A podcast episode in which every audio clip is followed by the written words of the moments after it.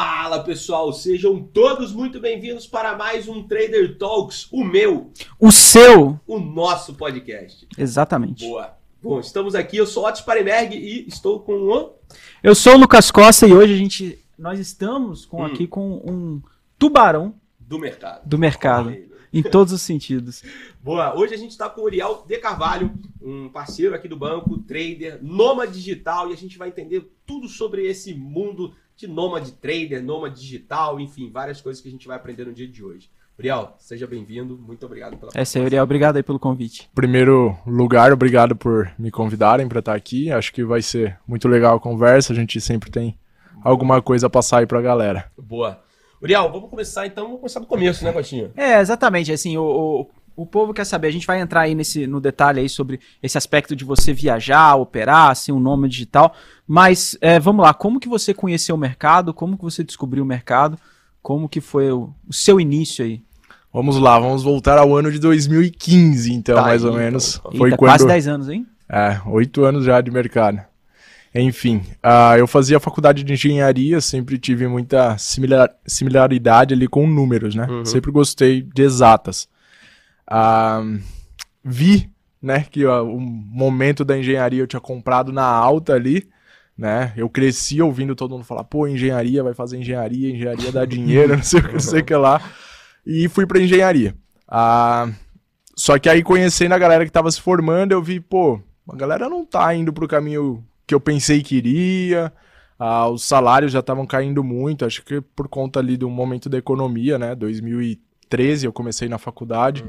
Então eu comecei a buscar alternativas, né? Eu falei, pô, cara, acho que não é isso. E sempre fui encantado, assim, pelo mercado. Acho que todo mundo que chega no momento trader da vida, em algum momento foi encantado pelo mercado. Né? Vendo o Lobo de Wall Street, vendo a Wall Street, o Dinheiro Nunca Dorme, e esses filmes aí. Só que eu achava que para estar no mercado financeiro precisava de muita grana. Então, pra mim, não dava um mero mortal lá de diadema, não, não tinha como pensar. E aí eu fui impactado por alguma propaganda falando sobre o day trade, que dava para se alavancar. Ah, ouvi falar de mesa proprietária, que você não precisava de dinheiro, tinha dinheiro de outra empresa para te bancar ali. Eu falei, pô, pode ter algo aqui, né? Na época não era conhecido, né? No day trade se aham. popularizou muito rápido. Hoje acho que todo mundo já sabe o que é a palavra trader, mas na época não era assim. Tinha uns quatro canais só no YouTube que falava sobre trade. E aí eu comecei a pesquisar, pesquisar, fórum, blog e, e buscar conteúdo. Então foi assim que eu conheci o mercado, né? E aí fui procurando sanar minhas dúvidas e estudando até abrir minha conta na corretora, tomar os primeiros stops e aí Justo. e Você, mas você já começou mercado. já com o mercado de, de derivativos, já. Já, já comecei no dólar. Já, já foi pro... Sim. Vamos pra, pra É. cima, É. é isso? e com o tape perigoso. reading no, início ali? Tape reading. É, Sim. então, hoje, eu- é bom, eu conheço, né, Uriel, mas eu sei Aham. que você faz um mix, né, entre o próprio tape reading, né, leitura de fluxo junto com o gráfico. Sim. É, mas você começou pelo gráfico, começou pelo tape reading, como é que foi depois essa junção de um com o outro? É, enfim, como é que foi esse processo de você também, né, tirar só o foco de uma coisa, tentar juntar as duas, né, as duas ferramentas para extrair do mercado o, o capital. É, até o seu desenvolvimento mesmo, assim, né? Como que você... A minha cons- curva de. É, Exato, exatamente. exato. Eu acho que isso é uma coisa que é sempre legal, porque a galera, justamente o pessoal, muitas das vezes se identifica, né, com Uhum. alguns momentos. ali. Sim. Então, vamos lá. É, o tape reading foi o que me pegou no primeiro momento, né? Eu vi sobre gráfico, inclusive, tipo, quando eu comecei, assim, o começo do começo ali, né? Quando eu me encantei no mercado, descobri que dava para começar. Aí eu fui atrás de conhecimento, você acha gráfico em primeiro lugar, né? Uhum. Ah, o meu plano de fundo do celular, eu coloquei uma imagem assim, que era vários padrões de candle, assim, tipo xícara de café, Aham. bebê abandonado, uns, uns negócios assim. E fiquei, fiquei lá encantado no meu celular, ficava olhando, tentando decorar aquilo, né? Mas aí, em algum momento, apareceu alguma coisa de tape reading, eu falei, pô, faz sentido, né? Porque você tá olhando quem tá fazendo o gráfico, quem... Porque, para quem não conhece o tape reading, ele é as ordens, né? Que é o que movimenta o mercado, a oferta Uhum. e a demanda vai movimentar o preço e vai formar um candle a partir dali. Então eu falei, pô, então eu posso olhar um passo antes. Eu não preciso olhar o candle, eu posso olhar o que está fazendo formar o candle, vamos assim dizer. Isso fez muito sentido para mim. Então aí eu abandonei tudo que eu tinha aprendido ali de gráfico, que era bem pouco, né? Uhum. Tinha aprendido a ver abertura, Padrões de fechamento, candle, padrão, é, padrões de candle. Ah, e comecei a me dedicar somente tape reading. A minha tela era volumetric price, super dom, times and trades e book de ofertas. Só, Só isso. Não tinha nada, absolutamente nada de gráfico. Ah, e aí comecei, tive uma facilidade, tava até falando com o Costinha aqui um pouco antes de começar, que eu tive essa facilidade com o tape reading. Eu entendo quem não tem, Uhum. sabe? Tipo, eu sei, assim como jogar bola não é pra todo mundo, pô, ler gráfico talvez não seja pra todo mundo, ler fluxo não seja pra todo mundo. Então eu me identifiquei bem ali e fluiu fácil. O momento de junção do tape reading com o gráfico foi quando eu via meus amigos ganhando dinheiro pra caramba, assim, em dia de mercado de tendência, e eu atrás ali de três pontinhos, três pontinhos, e os caras surfando lá na tendência. Falava, puta merda, meu, não é possível, cara. aí eu falei, me ensina aí. Aí eu sentei com um amigo meu, Felipe, falei, cara, me ensina aí, o que, que você vê? Aí beleza, ensinou, eu falei, Gabriel, agora me ensina aí, o que, que você vê? E aí fui juntando, assim, o que meus amigos usavam pra operar de gráfico, tentava, ficava ali uma semana operando com aquilo, via o que, que fazia sentido, largava, próximo, e fui juntando assim. Ah, então, Isso você tava na faculdade ainda. tava na faculdade. Boa. É, e legal, e legal você trazer isso, porque assim, é uma coisa que, eu- que a gente costuma falar com a galera é que assim, todas as técnicas têm algum, algum tipo de limitação, né? Porque Uhum. nenhuma técnica é perfeita. O gráfico, ele tem muitas das vezes a limitação de que em alguns momentos você não tenha uma percepção de como que tá essa dinâmica de ordens ali por trás e às vezes você entra num, num movimento que estava acontecendo absorção, alguma coisa do tipo e que não, não aquele rompimento não estava não estava favorável a acontecer. Uhum. Né? E no tape reading eu já vi algumas pessoas comentando justamente isso, porque às vezes você consegue ter uma leitura de alguns movimentos ali, mas às vezes ou para alongar muito, ou então às vezes para fazer até operações de, de, de swing trade, às vezes o cara tem um pouco de dificuldade. né? Sim, E total. aí você tentou sanar um pouquinho aquela coisa. Né? Exatamente. É, todo operacional vai ter o seu ponto fraco, vamos Sim, assim aham. dizer, né? Então, da análise técnica, pô, o cara não vai ter uma precisão de entrada tão grande. Sim. Ah, do tape reading, você não vai conseguir alongar muito um trade. Porque pô, você vai pegar o movimento de um player. Aí tá lá, o BTG começou a comprar, eu identifiquei que o player tá querendo montar uma posição ali e vai movimentar um pouco o preço. Então o tape reading é isso, eu vou pegar o movimento de preço que aquele player vai causar. Uhum. A hora, ainda mais voltando oito anos atrás, né? O mercado era bem mais travado. A hora que aquele player cala lote, você tem que sair. Eu entrei por causa dele, eu tenho que sair por causa dele. Não adianta eu ficar sonhando, ah, mas vai vir alguém. Cara, se não tiver contexto, eu tenho que sair da operação. Senão eu tô indo contra o tape reading. Sim. E colocando o gráfico nisso, aí entrando já com o gráfico, a leitura de cenário também, foi o que me fez ter essa virada de chave. Porque meu resultado quando eu tava só tape reading era bom? Era, mas não era nada assim grandioso. Entendi. Não, eu não ia conseguir talvez ser quem eu sou, ou chegar onde eu cheguei Isso aí só foi, com foi que ano que, que deu essa virada? Cara, Foi... foi, depois de quanto tempo que você começou, assim, mais ou menos? um ano, Um ano? um ano. Legal. Eu fiquei seis meses só estudando, tipo, sem nem ter conta na corretora. Isso é uma coisa boa pra bacana, galera exato. pensar, né? Porque a galera, primeira coisa que faz é abrir uma conta na corretora e começar a boletar. Uhum. Não, eu fiquei seis meses estudando, entendendo. Eu sabia tudo quando eu abri uma conta na corretora.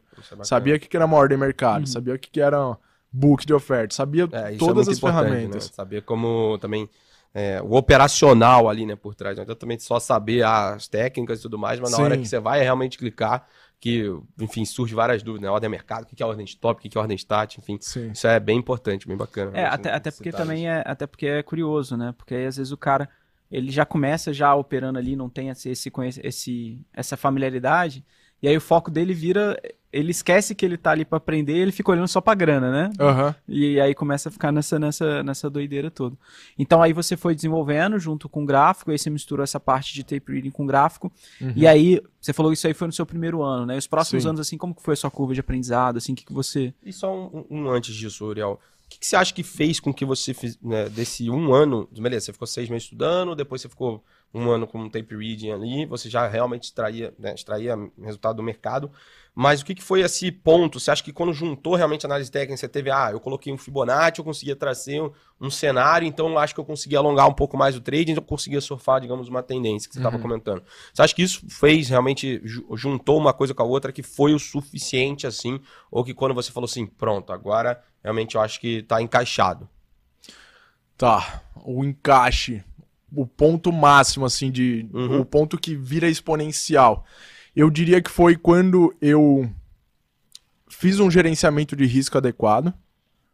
ah, porque eu sempre digo que você pode ser um péssimo trader, mas com gerenciamento de risco você vai se manter vivo. Uhum. Agora você pode ser um excelente trader, sem gerenciamento de risco você não é ninguém. Então, para mim, gerenciamento de risco é maior do que operacional, maior do que análise, maior do que tudo. Boa. Então, a hora que eu acertei um gerenciamento de risco adequado para minha realidade, né, ah, que era ter uma alavancagem alta no começo e diminuindo essa alavancagem, né, ah, e quando eu aprendi a ver cenário, a ler cenário e ter uma posição para, independente do que acontece no dia, eu sei o que eu vou fazer. Abri um gap de alta, e agora, cara? Pô, eu tava pensando que ia abrir na mesma região. Cara, você tem que saber o que fazer antes do mercado. Ah, Você mas- diz cenário é o macro, assim, é, seria não Macro macro, é macro, tendência, macro é, mas o macro do dólar, diria. É, a tendência ali. sim, sim, disse, isso. entendeu? Você analisar, vai, três meses ali no mercado, Entendi. as últimas semanas, e saber quais é as regiões. Pô, nessa região o dólar tá consolidado. Se ele romper aqui, ele provavelmente entra numa tendência. Ele tem que romper, voltar a testar o topo e continuar para cima. Então, se ele fizer isso, eu vou trabalhar comprado. Se ele fizer isso, eu vou trabalhar em caixote. Então, eu vou vender topo e comprar fundo. Se ele romper aqui para baixo, eu vou trabalhar vendido. Ah, e se ele cair muito? Pô, eu vou ter que esperar uma oportunidade, vou ter que esperar uma retração. Então, todo dia antes de operar, eu sei o que eu vou fazer, independente do que aconteça no mercado. Boa. Só que não basta isso, né? Exato. Porque tem gente que sabe o que vai fazer, mas não faz. Aí começou a subir lá, puta, eu não comprei, aí sai comprando onde não deveria. Corre atrás do preço. a gente É, brinca. corre atrás do preço. Então, tem que saber o que fazer e cumprir com aquilo que você se propôs, né? Boa.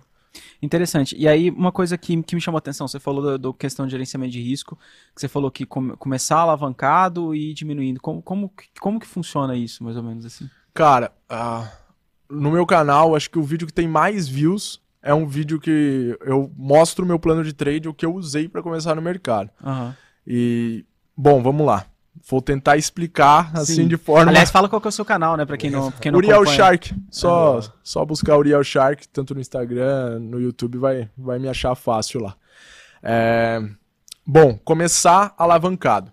Seria, vamos dizer, em dinheiro para mini contrato.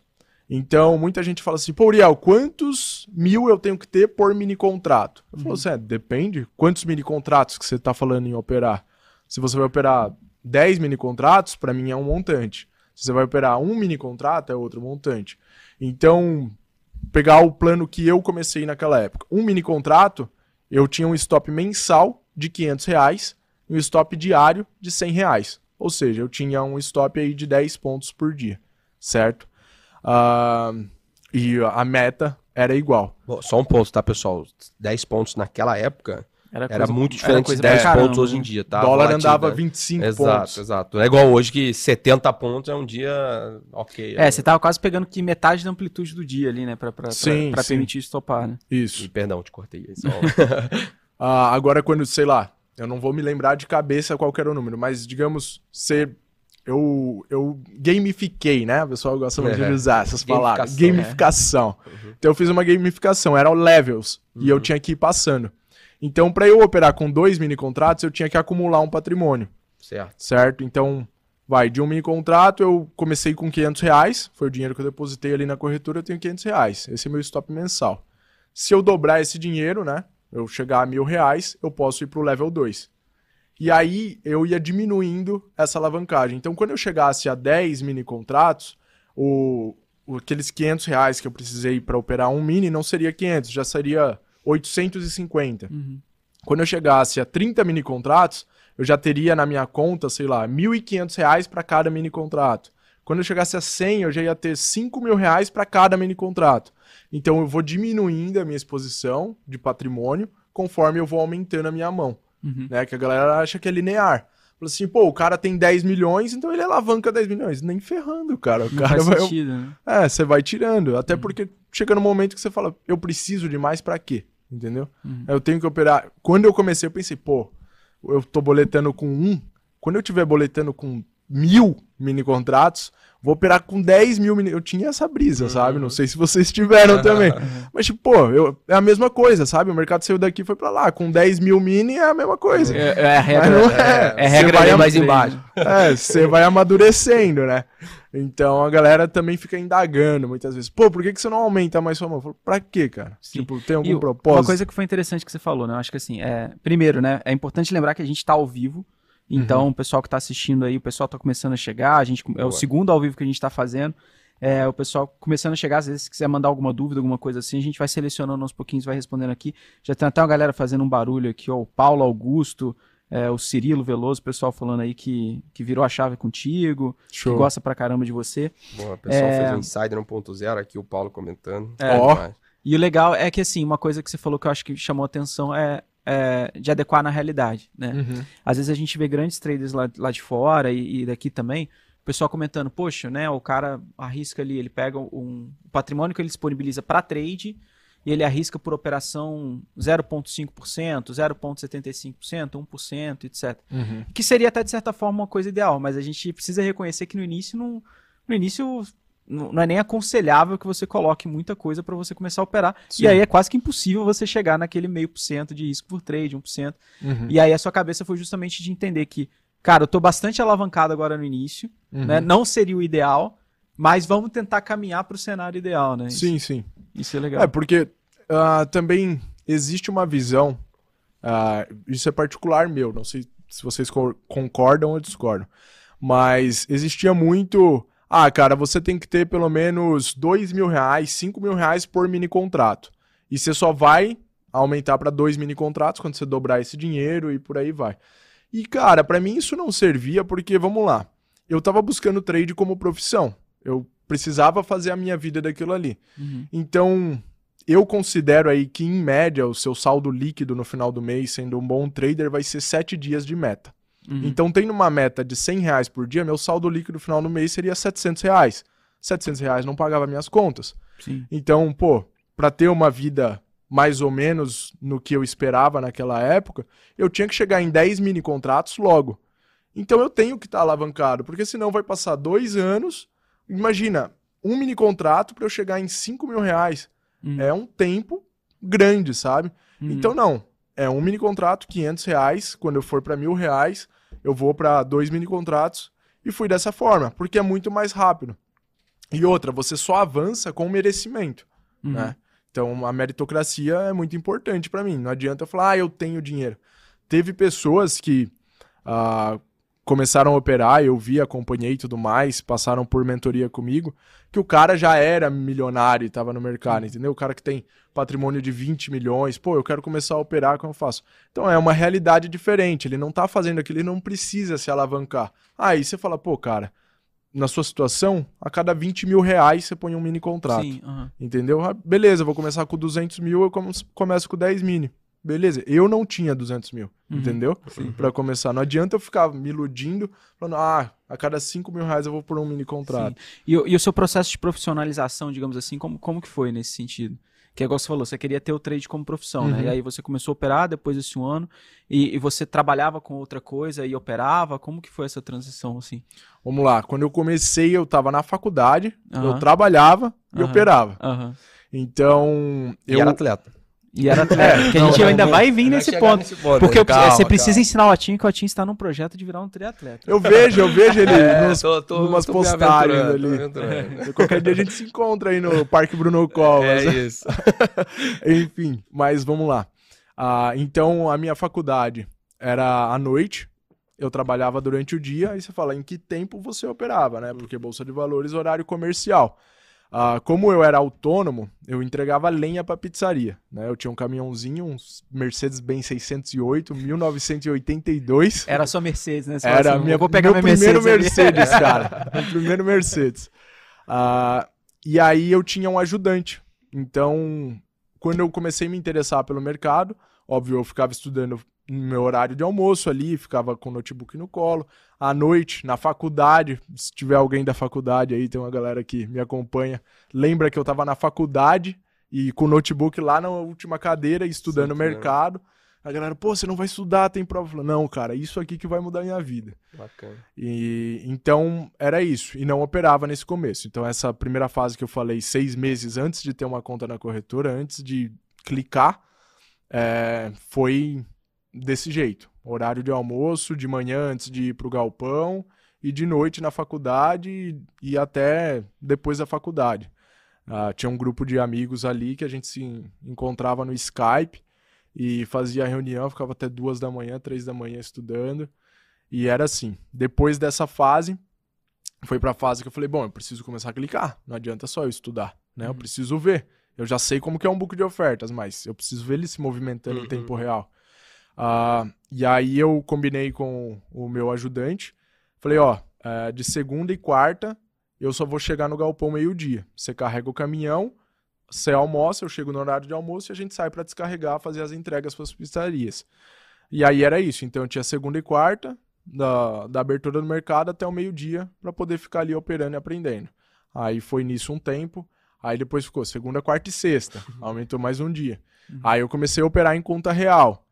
Aí quando eu não ganhava muito dinheiro, né? Então não era muito difícil, mas quando o que eu ganhava na bolsa já estava igual ao que eu fazia com o meu caminhão, que era cerca ali de mil, mil e cem reais no mês, eu falei, pô, eu tenho que me dedicar mais, porque eu tô me dedicando três dias, meio período só, e tô conseguindo tirar a grana que eu tiro carregando madeira a tarde inteira, entendeu? Uhum. Aí eu falei, bom, eu vou vender meu caminhão, vou vender o meu estoque e vou ficar full time no mercado. Então foi esse meu processo de profissionalização, né? Entendi. Eu fui entrando aos poucos.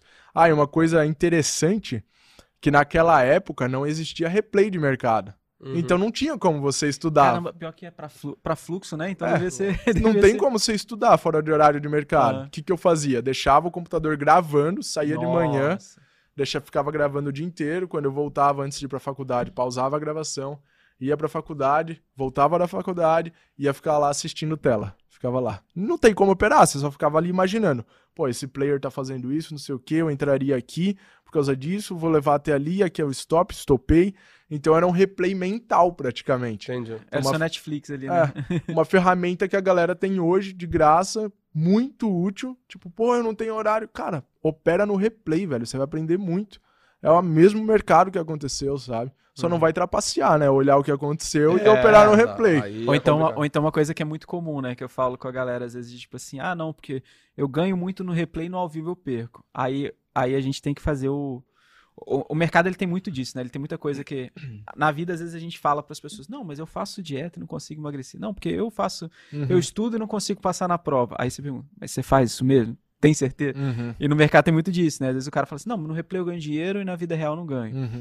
Aí você Ou vai no ver. simulador, ganha É, é, no dinheiro, e simulador, quando eu vou é. pra real, eu tomo stop. É, só que aí você vê, pô, você opera exatamente do mesmo jeito. Aí Uhum. quando você vai ver no simulador, o cara, de repente o cara tá entrando com 10 contratos, ele bota mais 20, mais 40, mais 50, pô, você tá brincando, né? Você não tá, você não tá no ambiente de simulação de verdade simulando aquilo que Sim, você tá sim. fazendo, né? Tipo, se você fizesse todas as merdas que você fez no simulador, talvez você também teria saído positivo na conta real, se você aguentasse o balanço, né? exato. É, ou então, por Não, exemplo, é bota, psicológico, bota, bota É. limite de stop no simulador. né? Uhum. Tipo assim, você vai. Uma coisa que eu falo direto pra galera. Ah, sei lá, você operou, principalmente quem tá começando. O cara operou na conta real, ele bateu o- a meta dele ou bateu o limite stop dele. O Hum. que eu falo, vai, vai pra demo é, no dia ali e encara como se fosse um- uma, uma segunda conta que você também tem o mesmo limite de stop, você tem o mesmo limite de, de ganhar. Aí você vê que a coisa não é tão simples assim, né? Sim. Mesmo em ambiente de simulação, o cara enfrenta alguma É dificuldade. uma coisa que eu aconselho pra galera, nesse meu plano de trade mesmo, que tá disponível aí pra eles olharem Uhum. no YouTube e tudo E mais. já aproveitando, né? Desculpa até te cortar. O Tyson, Tyson até pergunta aqui, né?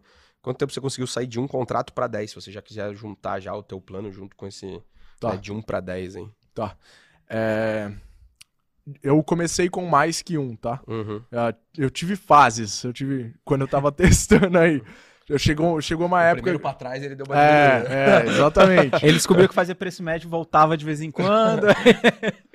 Cara, uma das coisas que me fez mudar, aproveitando esse gancho aí de buscar um gerenciamento de risco adequado, o que me Uhum. fez fazer esse plano de trade que tá aí, foi que eu fui operar com 40 mini contratos um dia. Tá entendeu? certo. Você deve ter feito a conta. Se com um é tanto, com 40 multiplica. Pior que não, cara. Pior que não. Foi pior que isso. Foi pior. Mais pontos, menos pontos, né? É. O cara falou assim: Mais contrato. olha, mais tem, tem uma estratégia, vamos lá. Aham. Era uma estratégia, cara. Os caras inventam nome pra tudo, né? Sim. Uhum. Enfim, na época tinha um nome lá, mas já teve 500 nomes. É o famoso mérdio pra trás, né? Uhum. No- quando você cria uma casca no mercado, o cara, não, eu tenho uma estratégia aqui, você faz distribuição de lotes. Aí você vai ver, tá, mostra aí como E é. geralmente o cara fala assim, não, aprendi com um entra, player de não sei entra, aonde. Aí daqui a pouco, não, vamos fazer um martingale. Ah, vamos fazer. Puta merda. Enfim, aí eu fui aprender a tal da estratégia. Aí, aí o mínimo que era pra operar com essa estratégia era 40 mini contratos. e o stop diário acho que era de mil e. mil reais, não sei. Pô, era muito pouco. Então. É, mas tipo, só que você começava com um. um Ah, um, entendi. um, um. então, tipo, Entendi. pra chegar em mil reais, tinha que tomar pra Lote trás. pra caramba. Primeiro dia, beleza. Segundo dia, beleza. Terceiro dia, beleza. Cara, chegou era na quinta-feira, tomei stop. 1.400 reais, com corretagem e tudo, né? Nossa senhora. Corretagem, que hoje nem Não tem mais, é, né? exato. Enfim, na época a corretagem era pesada. E... E aí eu parei, assim, na época eu operava do meu quarto, né? Tinha uma mesinha lá na beira da minha cama, ficava operando. Aí eu parei, eu olhei assim, sabe aquele frio na barriga que você tem quando desce na montanha-russa? Era a mesma sensação. Aí eu olhava, falei, meu, não acredito, cara. Eu demoro um mês carregando madeira nas costas pra poder ganhar esse dinheiro. Eu perdi assim. De bobeira, né? Fui trabalhar, cara. Eu falei, não, não pode ser assim, sabe? Tipo, esse foi um momento que eu falei, cara, não pode ser assim. Eu preciso de um gerenciamento de risco adequado para minha realidade. De alguém que não tem dinheiro, que não vai ficar podendo estopar, que não pode operar com mi- 40 mini contratos. Então foi aí que eu criei o meu plano. Então, quando eu fui começar, até por eu já estar fazendo algum dinheiro ali, né, que eu contei que desse processo de migração, eu já estava fazendo algum dinheiro. Ah, eu cortei algumas coisas. Tem coisas que eu fiz que eu não recomendo. Eu parei de pagar dois pau de mensalidade da faculdade para poder ter stop no mês. Então, meu stop mensal era de 2.500 reais. Então, eu já comecei com cinco mini contratos, naquela lógica que eu falei, de 500 Entendi. reais para um Uhum. mini. Então, foi bem mais rápido do que falar, ah, começou de um mini. Eu coloco para começar de um mini porque eu sei que tem pessoas que vão começar com um Sim. mini contrato. Mas foi bem mais rápido, não foi no mesmo processo. Dentro ali de dois meses eu já estava com, com 10 mini contratos. É, E qual que era a outra pergunta que eu esqueci? Foi qual tu puxou aí? Do... Ah, da... é, foi essa questão do tempo, né? De um É, e você ia um- comentar do, do, do vídeo que tem o seu plano Isso, de é, trade. do e vídeo. você ia comentar alguns detalhes desse vídeo aí. Que, Tá. você, que você falou que o pessoal tava, gostou pra caramba. Puta, não, Não, lembro. então Não, vamos embora, vamos pra Perdeu, próxima. perdi, O Rafael até pergunta aqui, ó. E se fosse começar no TPV de hoje, como, por onde começaria? Primeiro lugar, diferente do que eu comecei na época, na época era leitura no cheio para operar no mini, né? Uhum. Então, utilizei. Na época não tinha o cross order, né?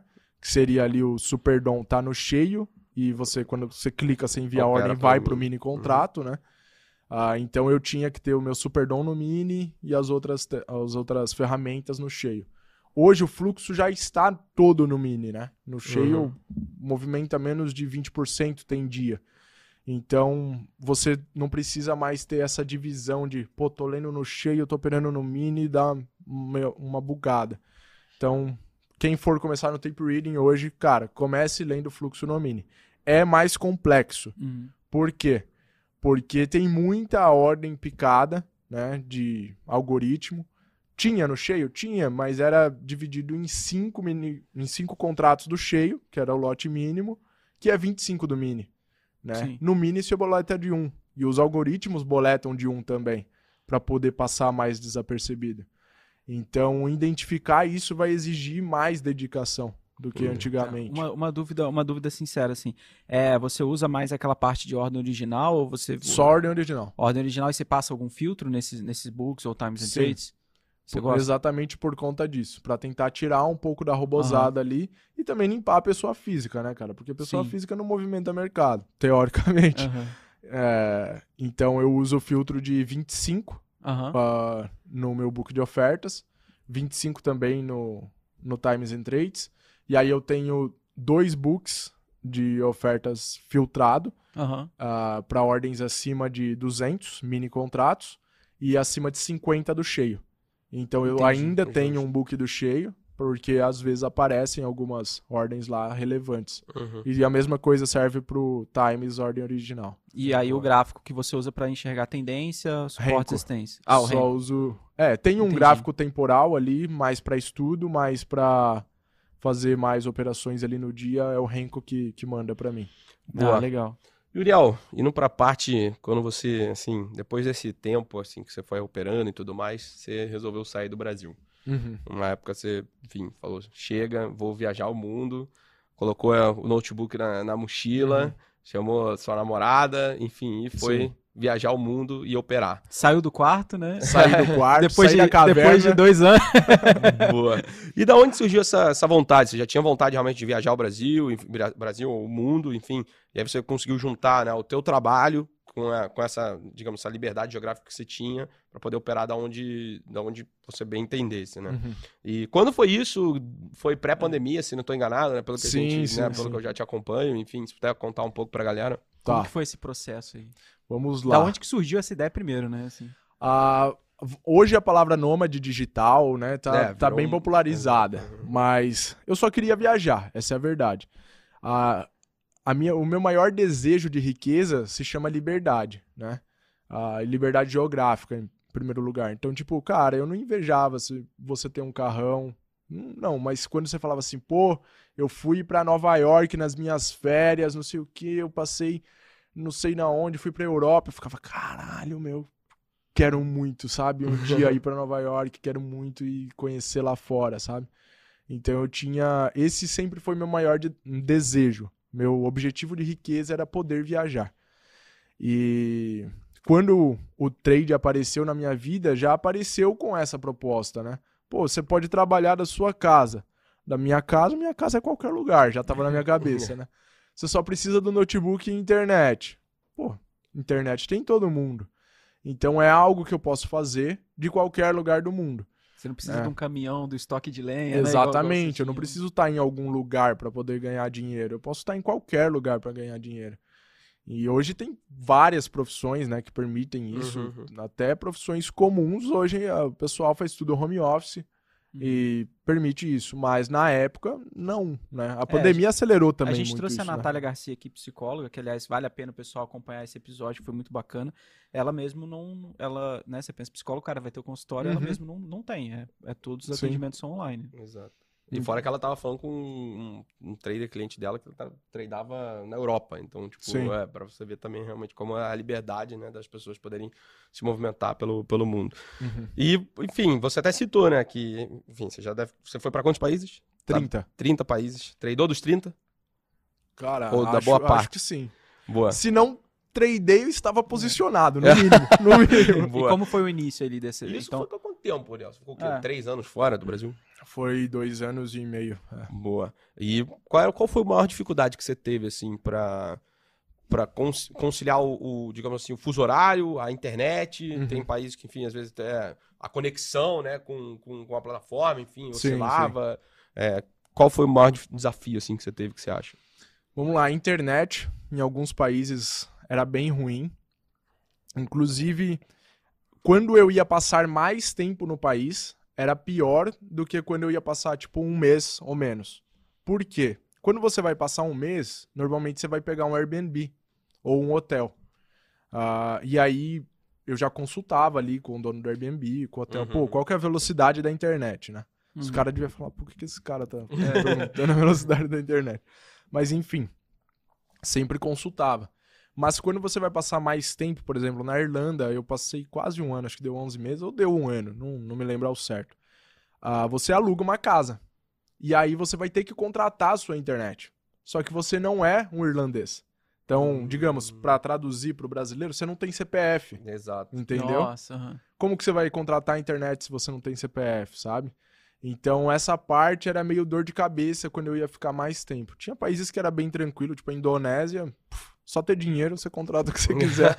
Agora, na Irlanda já foi difícil assim, e aí você contrata uma internet que não é a internet, entendeu? Tipo, ah, a gente não pode dar o contrato de fibra pra você, tem que ser o contrato de. ah, Acho que era via satélite a internet que eu usava na Irlanda. E é um. A Irlanda é um lugar, pô, muito no norte no mundo. Eu morava no norte da Irlanda, então Uhum. tinha muita danado. E aí, Nossa. sinal satélite, cara. Puta, aí começou a chover, pô. Já deixa eu ver se o sinal do celular tá bom, né? Porque você precisa ali de um- ter um backup, sair de uma operação, caso você esteja posicionado. boa. E Então, você uns ada- teve que adaptar o seu equipamento, alguma coisa assim? Questão de tela? Como, que- como Claro, que você fez? claro, Isso claro. aí eu acho que ia ser legal. É. Quando eu tava no Brasil, antes de eu sair pra, pra essa jornada nômade aí, eu tinha cinco telas. Né? Tinha quatro telas mais o notebook. Então eram cinco telas ali, pô. É tipo isso aqui, ó. e aí, pô, você vai viajar, beleza. Notebook eu doei pra galera que me seguia no Instagram na época já. É, notebook não, as telas eu doei, levei o notebook. E aí, falei, e agora? Cheguei na Irlanda, falei, bom, eu vou comprar só uma tela porque, né, eu não vou ficar muito tempo aqui, então preciso. Não sabia que a pandemia ia chegar, né? Minha expectativa não era de ficar um ano lá, mas aí a pandemia veio e me fez ficar. É, E aí comprei uma tela, falei, eu vou embora, vendo, ou deixo aí pro próximo morador do apartamento, enfim, tanto faz. Então na Irlanda eh, foi esse downsize aí já de cinco telas para duas, que era o meu notebook e a tela principal ali. Aí quando eu saí da Irlanda, já a tela inclusive mandei via navio pro Brasil, é a tela que eu uso até hoje aqui, na- maneiro. a tela da Irlanda. É, E aí eu falei, bom, agora vai ter que ser só o Note. Então escolhi, meu Note era tela Full HD, né? Cabe mais coisas ali, e aí adaptei só pro Note. E aí fiquei só com o notebook. Aí na Indonésia teve uma empresa que tinha aquelas telas ah, que você coloca assim Hum, no, no caixa, seu notebook. Uhum. sabe? Fica Uhum. três. Aí eu utilizei aquilo por um tempo, era legal. Só que enquanto eu tava na Indonésia eu usava. Aí comecei a viajar, cara, pô, não dá. Era mais um Porque, espaço, né? é, querendo ou não, pô, eu viajava com uma mochila e uma mala de 10 quilos. Qualquer coisa faz muita diferença nesse Ah. espaço, entendeu? Aí também já me desfiz da- das telinhas. Então, basicamente, era notebook. A Entendi. tela do notebook. Fui fazendo E- um downsize. E uma, aí a gente indo até pra uma parte um pouco filosófica, assim, é. Esse processo ele te ensinou alguma coisa com relação ao seu trade? O fato Muito. de você ter que ter tirado. É, o que, que, que você aprendeu com isso, assim? Quais são as lições que você- você tirou com isso? Ah, o que não for fator decisivo tá te atrapalhando. Uhum. Então, na minha tela hoje só tem ferramentas que são de tomadas de decisão, sabe? Eu uso aquilo para entrar numa operação ou sair, uso, então vai ficar. Eu não uso, então eu vou tirar, Uhum. entendeu? Então, quando eu tinha um monte de tela, pô, ficava acompanhando o índice da China, dos É, o Estados que, Unidos, o que, que você tirou, Ásia. assim? É. Então, esse tipo de coisa. Ah, aí tinha, pô, eu, eu opero o dólar Mas olhava o índice é, pelo gráfico. aí tinha lá índice, aí tinha um superdom do índice, caso eu quisesse dar uma, uma boletadinha ali. entendeu? Tinha um, quatro superdom de DI, entendeu? E então ficava assim com um monte de informação. Falei, não, vai que eu quero dar uma olhada. São coisas que você dá uma olhada, mas qual que é a porcentagem de tempo que você passa olhando realmente para aquilo? Você precisa daquilo para poder entrar na operação? Tipo, vai determinar teu alvo, teu stop, o motivo de entrada? Uhum. Não, então eu não preciso. né? então você vai diminuindo. Claro que é bom ter um pouquinho mais de coisa, Aham. às vezes, sabe? Até por agilidade. Tipo, você vê, pô, o dólar começou a derreter do nada, tá? Ali travado, começou a derreter. Aí você, deixa eu ver se tá derretendo no mundo, né? Deixa eu dar uma Uhum, olhada sim. no DXY. Então, não tendo, pô, você tem que ir lá, deixar minimizado, vai abrir É. a tela. E até, e até uma questão, né? São propósitos diferentes também, né? Igual a gente aqui no, no banco, eu, Lucas e Otto, ah, nós somos analistas, né? Então, a- o nosso propósito ah, em diversas situações é diferente de um trader que está operando de casa. Por exemplo, a gente atende os escritórios de agente autônomo do BTG, a gente atende o, o- o B2B, o Wealth Management, a gente atende um monte de coisa. Então, direto pipoca algumas coisas de tipo, ah, o que está acontecendo com o papel tal? O que está acontecendo não sei aonde? O que está acontecendo não sei Uhum. Então, a gente tem que ter uma agilidade Sim. no sentido de fornecer esse tipo de informação, né?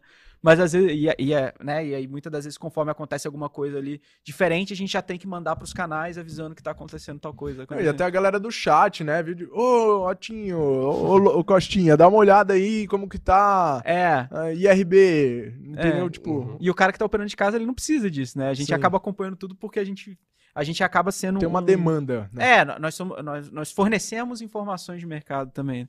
Sim. Mas interessante você comentar esse processo, que aí você foi tirando e você foi percebendo que tinha. Você conseguiu definir o que, que é importante, né? Uhum. E um ponto também, Uriel, lá, é, quanto tempo assim você se dedicava pro trade?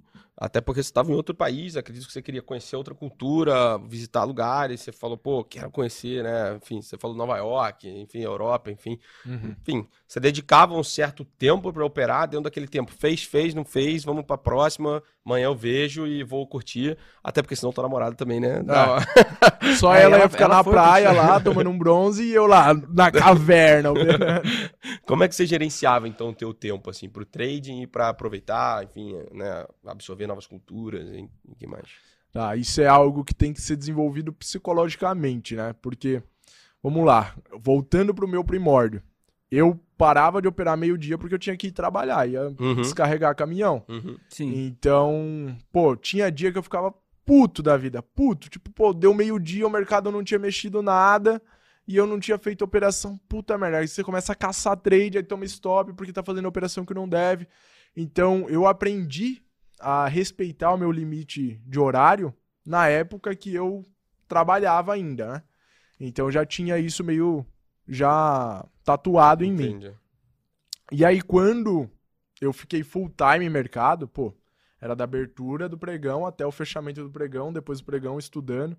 Então, até o pessoal fala, pô, eu vou ser trader pra ter liberdade, mas eu ficava lá estudando 12, 14 horas por dia, entendeu? Mas eu acho que faz parte. Nesse início, cara, você tem que se dedicar muito É mesmo. plantio. né? É, é. uma, é uma coisa até que a gente fala do, do o Minervini, que a gente sempre cita aqui, né? Uhum. Que ele é um trader americano de mega sucesso e ele fala que assim, cara, se você quer é, atingir o resultado que poucas pessoas conseguem fazer, você tem que estar disposto a fazer o que pouca gente faz. né? Total, cara. Tem uma filosofia que eu gosto muito que, assim, ah, é, é muito difícil. Que bom que é muito difícil. A competição vai ser menor, sabe? Aham. Então, eu tinha. E até aquele lance das 10 mil horas, né? Que tem pra você se tornar um outlier mesmo. Uhum. Aí você tem que ter 10 mil horas de prática. Então, cara, você tá começando, não pense em seguir o que eu vou falar a partir de agora, entendeu? Uhum. Ah, no começo eu me dediquei muito. Sim. E aí, pô, quando eu fui viajar, eu já tava numa posição bem confortável financeiramente, com a minha meta. Então eu não precisava bater meta todos os dias pra poder pagar minhas contas. Se eu batesse meta um dia, dois dias, eu pagava minhas contas. Sim. Até porque, tipo, eu me julgo um cara simples, assim, tipo, em questão de gastos financeiros, sabe? Eu não tenho nenhum super gasto, sabe? Ah, claro que isso varia da, De fases de É, vida, né? de Exato, fases aham. de vida. Uhum. mas eu sempre busquei viver com muito menos do que eu ganho. né? Entendi. Aham. Então eu não tinha uma preocupação, pô, eu preciso operar todo dia. Pô, eu cheguei a passar mais de 15 dias sem abrir o É, profit. você fez um planejamento Entendeu? financeiro antes de ir, assim? Como, como foi isso? Cara, não, não tinha um planejamento assim 100%, Aham. mas eu sabia que, pô, eu conseguia pagar minhas contas em euros, sabe? Sim. Então, pô, eu gasto aqui no Brasil 5 mil reais, se eu gastar 5 mil euros, eu continuo pagando a minha vida? Consigo. Então, tipo, a minha profissão aqui, minha profissão lá é a mesma coisa, sabe? Sem Entendi. precisar aumentar lote e por aí vai. Tipo, tem gente que pergunta, pô, você saiu de tradar a real pra tradar, pra viver em euro. Você Aham. aumentou cinco vezes sua mão? Não. Porque ah, o que eu ganhava aqui já operando com os lotes que eu operava era suficiente pra viver com euro, com dólar, ou seja lá o que for. Bacana. Então, é uma dica que eu dou. Tipo, quem quiser ir viver lá fora e fala assim, pô, eu vou aumentar minha mão quando eu for lá. Não, aumenta antes de ir, cara, porque senão Uhum. você vai ter que lidar com esse aumento de mão. Quando você já tá tendo que pagar suas contas, começa a pesar psicologicamente, né? Entendi. Então, E, bom, e falando até um pouco mais assim dessa. Você já tradeava ações também, bom, época de pandemia, foi uma janela de oportunidade, enfim, Uhum. aconteceu várias coisas ali durante esse período, né, 2020 pra cá. Você já tradeava, como você falou, você já tinha, né, um financeiro, né, que você já construiu do mercado. É, tava, enfim, na, na Europa ali, aproveitando, também conhecendo novas culturas, mas você operava mercado também de ações, né? Não só derivativo, você também Uhum. foi um pouco mais para criptomoedas, enfim, Sim. entre outras coisas. Você- como é que você buscou essa diversificação do teu patrimônio a partir do momento que você falou assim, opa, já tô, bom, tem uma condição bacana, tô operando já, né, dólar aqui, mas eu quero, assim, expandir o meu leque, não quero ficar preso só a um, um tipo de ativo, digamos assim. Certo. Ah, Você- desculpa, você fazia isso já no Brasil ou você começou a fazer quando você já estava lá, quando você estava lá fora? cara, fiz no Brasil, sim. Aham. Mas meus trades de ações normalmente eram swing trades, Uhum. tá? A maior parte dos trades que eu fiz em ações sempre foi majoritariamente swing trade. Day trade sempre mais futuros. Uhum. É, E ali na, na pandemia foi uma janela de oportunidade para você, pô, pegar coisas em preços que você não pegaria se não fosse uma pandemia. Então, mas antes, ó, teve um trade que foi um trade assim muito virada de chave da minha vida, que foi nas eleições de 2018. Ah, eu apostei muito forte em Forja Taurus. Uhum. Não sei Uhum. se ó, Sim, vocês sim. lembram Sim, o que aconteceu com o Taurus. Tasa Foi 4. né? absurdo. É, comprei a 1,90. Na época nem era TAS, era FJ, FJ, FJ, né? FJT. E aí, enfim. Então foi um trade assim bem icônico na minha vida, assim. Que Uma das grandes porradas. assim. é uma das grandes porradas. Ah, Tem um trade famoso também de Banco Inter aí, se você tem um trade contar. de Banco Inter também, brabo. Ah, então, na pandemia, foi um momento ali que eu decidi aportar mais patrimônio em, em renda variável mesmo, porque eu vi oportunidade. Então, comprei muito ETF, eu sou um grande defensor e, cara, acho que ETF é uma coisa muito fundamental, assim, na carteira dos investidores, ainda mais, tipo, o cara que não tem muito tempo de ficar analisando a ação, para ficar fazendo stock picking ali.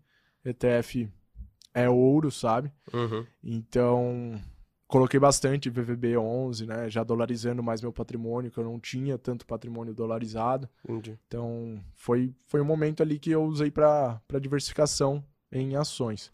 Boa. Então você usou os ETFs como um mecanismo ali para você diversificar a sua Sim. posição, não só também é, Brasil, acredito que mundo, né? Dólar também, enfim, Uhum. bacana, bem bacana. Até porque você não precisa, como você falou, não precisa fazer o stock picking, estudar a empresa, fazer ver se a empresa é boa, com a governança e tal, e juntar com time, um preço bom, né? Enfim, sizing bacana para você tomar posição, enfim, tem Uhum. bastante variáveis ali até você tomar posição, né? E ETF, a gente até fala bastante lá, né, o Coxinha, composição, né, Exatamente. através de ETF é, é bem bacana. Até Sim. o BOVA 11, VVB11, É, tem o porque- Sim, MATB. sim, O ETF você se outros- posiciona num cenário, né? Exato, forma. Então exato. você tá, você tá acreditando. E, Uriel, dessa- dessas suas viagens todas, assim, tem quais são as histórias mais é, engraçadas aí que você já passou mundo afora relacionada a trade ou. ou- Você estava posicionado e faltou é, internet? já aconteceu algum tipo de coisa assim? Cara, posicionado e faltar internet. Eu acho que aconteceu umas duas vezes. Uma, eu tomei um stop, que eu não queria Por causa disso. por causa disso. Tipo, o tempo de eu abrir o Profit no celular pra zerar a posição. Sabe, tipo, tá ali quase chegando no seu stop. E normalmente eu stopo na mão, né?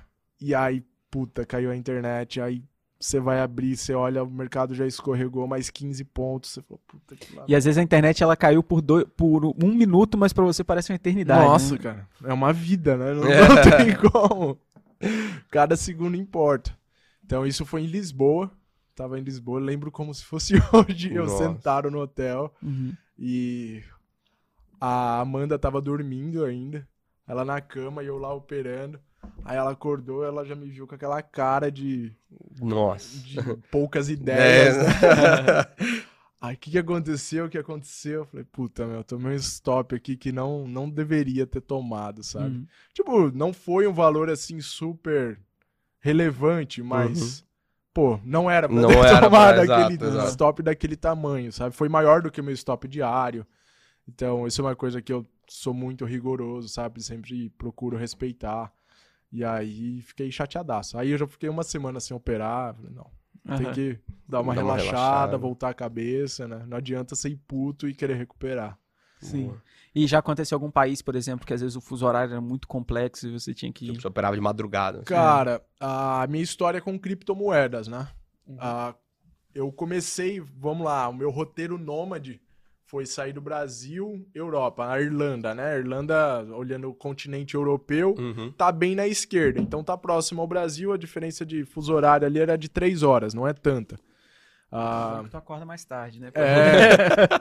Não, eu começava a operar, era horário de almoço, né? Então que Meio-dia almoçava, você já tava desperto, já tava É. bem pra operar. Já tinha feito Sim. tudo que precisava Já já Malhou, já, tinha ido surfar, já tinha ido nadar, enfim, tudo. E, e aí eu operava a parte da tarde ali, cara, era muito bom isso.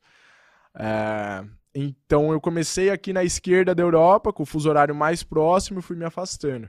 Quando eu cheguei em Dubai, ali, Oriente Médio, é, o fuso horário era de 7 horas, se eu não me engano. Então é um fuso horário muito lixo, cara. Mas Uhum. muito lixo. Porque, tipo assim, você perde a sua tarde, perde a noite. Tipo, na Irlanda, eu perdi a minha tarde. Mas todo mundo tá trabalhando à tarde, fazendo alguma coisa. Agora, você perder a tarde, perder a noite, então, pô, não dava pra você marcar de sair com um amigo, não dava pra você jantar, não dava pra você Porque fazer ficava o nada. quê? Tipo uns 5 e meia até... É, o mercado abria era umas né? 4 da tarde, assim. Aham. Então, tipo, pô, você tem que estar três horas, você já tem que estar lá no seu computadorzinho, entendeu? Aí, pô, ah, quero jantar. Puta, vou perder o melhor horário de mercado. Não dá. Aí tem que ficar jantando no hotel, pedindo iFood. ah, iFood, né? Uhum. Não é iFood. Mas, enfim, aí foi quando eu falei, cara, eu preciso operar mais cripto, né? Porque cripto é 24 horas, então eu opero no meu horário e dane-se. Aí, então, de Dubai pra frente, quando eu fui ali para pro Sudeste Asiático e tal, eu tava operando mais cripto por causa do fuso horário. Na Indonésia, 13 horas de diferença. Então, Uhum. o mercado abria 9 da noite. Aí, pô, também, mesma coisa. Ou você vai jantar cedo, e outra, você vai dormir que hora, sabe? Começa a fazer mal pro corpo. No começo eu ainda operava bastante dólar, acho que o primeiro mês assim. Uhum. Mas aí começa a ficar cansativo, todo dia sendo dormir três da manhã, quatro da manhã. Aí de manhã, é, todo mundo, pô, vamos surfar cedo. Pô, cara, acabei de dormir, não É. tem como, entendeu? Então aí foi quando eu comecei a operar um pouco mais de criptomoeda. Uhum. E você chegou a conhecer outros traders, assim, nessas andanças, assim, lá de fora? Conheci na Indonésia, eh, eu conheci um cara que até é meio famoso, chama Cameron Fools. Uhum. Ah, Sei, ele é um é. americano. Já vi, já vi. Ele tem Tipo, uns vídeos também, né? Tem, produz. tem, tem um canal no YouTube. Hoje ele também opera muito mais cripto Sim, por lembro. causa do fuso horário dos Estados Unidos, entendeu? E ele mora, mora mesmo lá, já tá há uns quatro anos, acho que morando em Bali. Maneiro. E, enfim, deixa eu lembrar qual mais. Ah, eu conheci, tipo, gestor de banco, Ah, bacana. conheci uns CFAs, mas trader, trader, só, só esse que eu me lembro, assim.